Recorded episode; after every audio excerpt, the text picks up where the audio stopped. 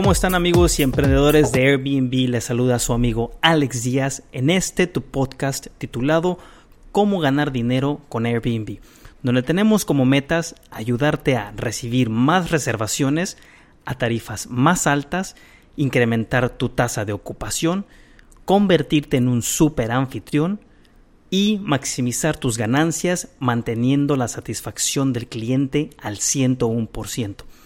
En este episodio vamos a hablar acerca de esta guía de cómo y por qué usar cámaras de seguridad o cámaras ocultas en tu listado en Airbnb. Las cámaras ocultas nunca están bien en tu Airbnb. Nunca está bien colocar cámaras de seguridad ocultas en áreas comunes para los huéspedes, dentro de tu Airbnb sin el conocimiento o consentimiento expreso de tus invitados para ser monitoreados.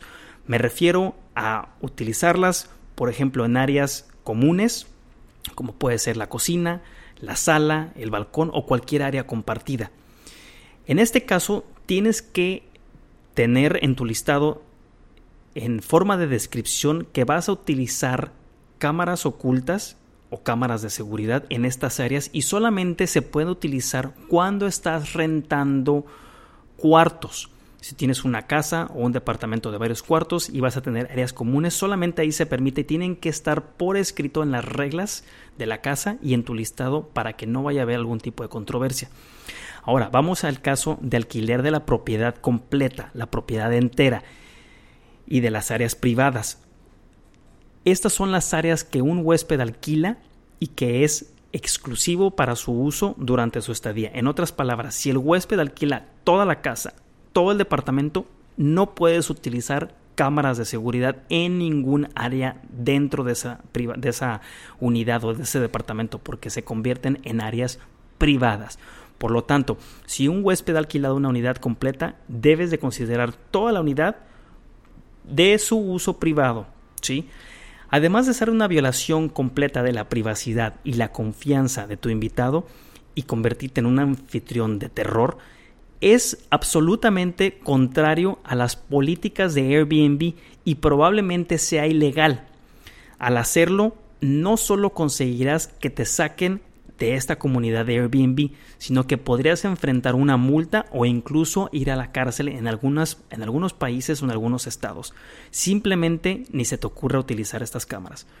Hemos escuchado todas las razones que algunos anfitriones dan para justificar el hecho de colocar cámaras ocultas en tus propiedades. Y aquí les vamos a dar unos ejemplos. Uno de los ejemplos más comunes es, por ejemplo, tengo objetos de valor en la habitación, si tienes objetos de valor en la habitación, deshazte de las cosas o llévatelos a otra parte para que no tengas una excusa para poner una cámara de seguridad en la propiedad. Si vas a arriesgarte a infringir la ley para vigilar tus objetos de valor, simplemente elimínalos de la lista de tu propiedad. Guárdalos en un lugar cerrado donde los invitados no tengan acceso. O eso, o confía en tus huéspedes. Simple. No uses un artículo valioso como excusa para convertirte en alguien que va a observar a sus huéspedes sin que se den cuenta. Recuerda que esto es voyerismo. Y la definición del voyerista es una persona que siente una satisfacción, y lo voy a decir, una satisfacción sexual al, al observar a otras personas desnudas eh, o en ropa interior o realizando actos sexuales en situaciones que por lo general reservamos para la intimidad para el boyerista, la excitación solo se consigue si la persona a la que observa no es consciente de ser observada. Entonces, vamos a manejar y a mantener esta comunidad de Airbnb libre de boyeristas. ¿Vale? Tenemos, temo que, que mi invitado, esta es una muy clásica también, temo que mi invitado realice actividades ilegales en la sala o en la casa. Aunque los medios de comunicación parecen dar a entender que las pesadillas de los invitados de Airbnb aparecen con frecuencia, estas son muy, muy poco frecuentes. Pero preocuparse por lo que podría ser una minoría muy pequeña es una muy mala razón para violar las leyes de privacidad o las reglas de privacidad de cada huésped y de Airbnb.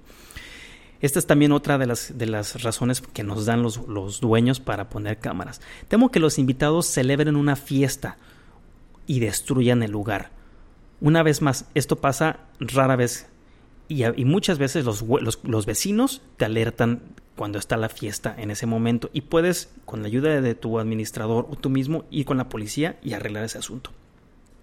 Airbnb es agresivo en disuadir y sacar este tipo de huéspedes de la comunidad, o sea, los animales de la fiesta. Además, para eso es el seguro que contratamos en Airbnb, que ya viene en cada reserva cuando se, cuando se, cuando se confirma la reserva por el huésped. Y es probable que la mayoría de sus objetos de valor estén en las áreas comunes, o sea, en la sala, en el comedor y en la cocina, donde podría, aunque no lo recomendamos, tener cámaras solamente en el caso de que estés rentando cuartos por separado, nunca cuando rentes toda la propiedad completa. Esta es una también muy clásica que nos, nos comentan mucho. Tengo miedo de que los invitados creen demasiado ruido.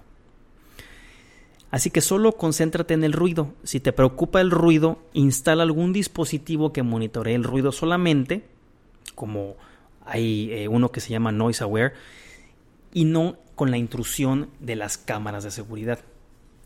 ¿Vale? Pasamos a la siguiente pregunta. ¿Dónde está bien tener cámaras de seguridad? Cuando claramente tienen sentido para la seguridad tuya y tus invitados.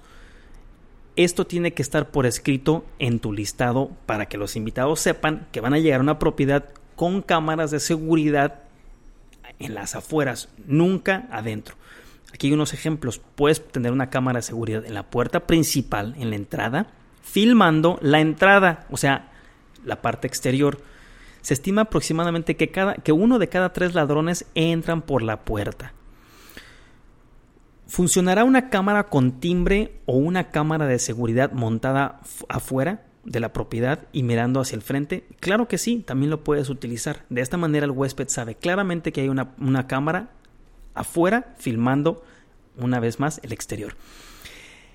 También tenemos el tema de las áreas designadas como no acceso o cuando tú quieres delimitar un área o un cuarto al que no se puede accesar porque tienes cosas personales o tienes cosas de valor porque simplemente es donde tú manejas o inclusive dinero o joyas, ¿por qué no?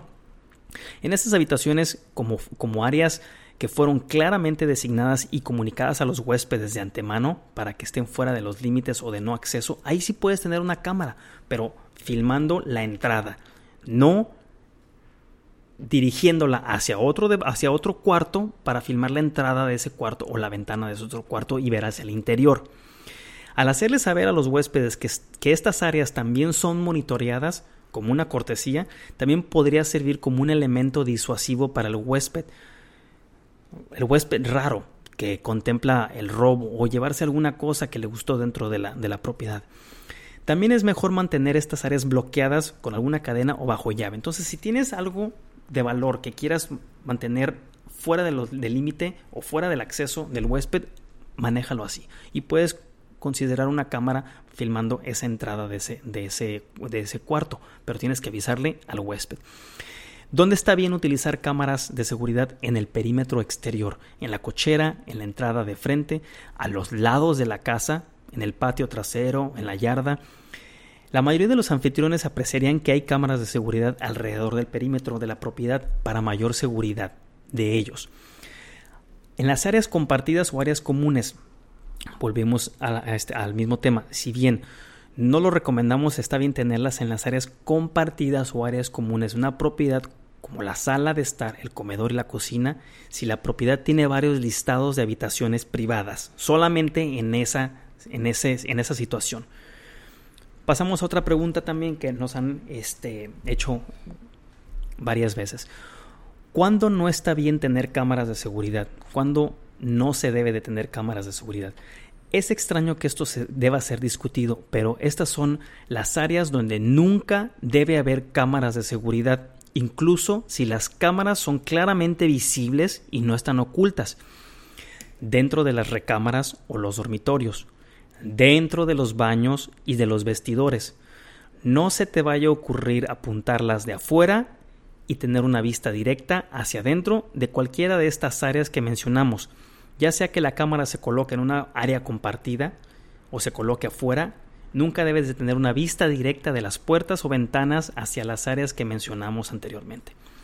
En cualquier lugar oculto en el interior, incluso si revelas la ubicación, vas a dar a tus invitados una sensación incómoda y, y, seguramente se preguntarán dónde más habrá cámaras ocultas de las que tal vez no se, no se le avisaron. Si tu huésped está reservando una tu propiedad, es mejor no tener ninguna cámara dentro y solo mantenerlas al aire libre en el exterior.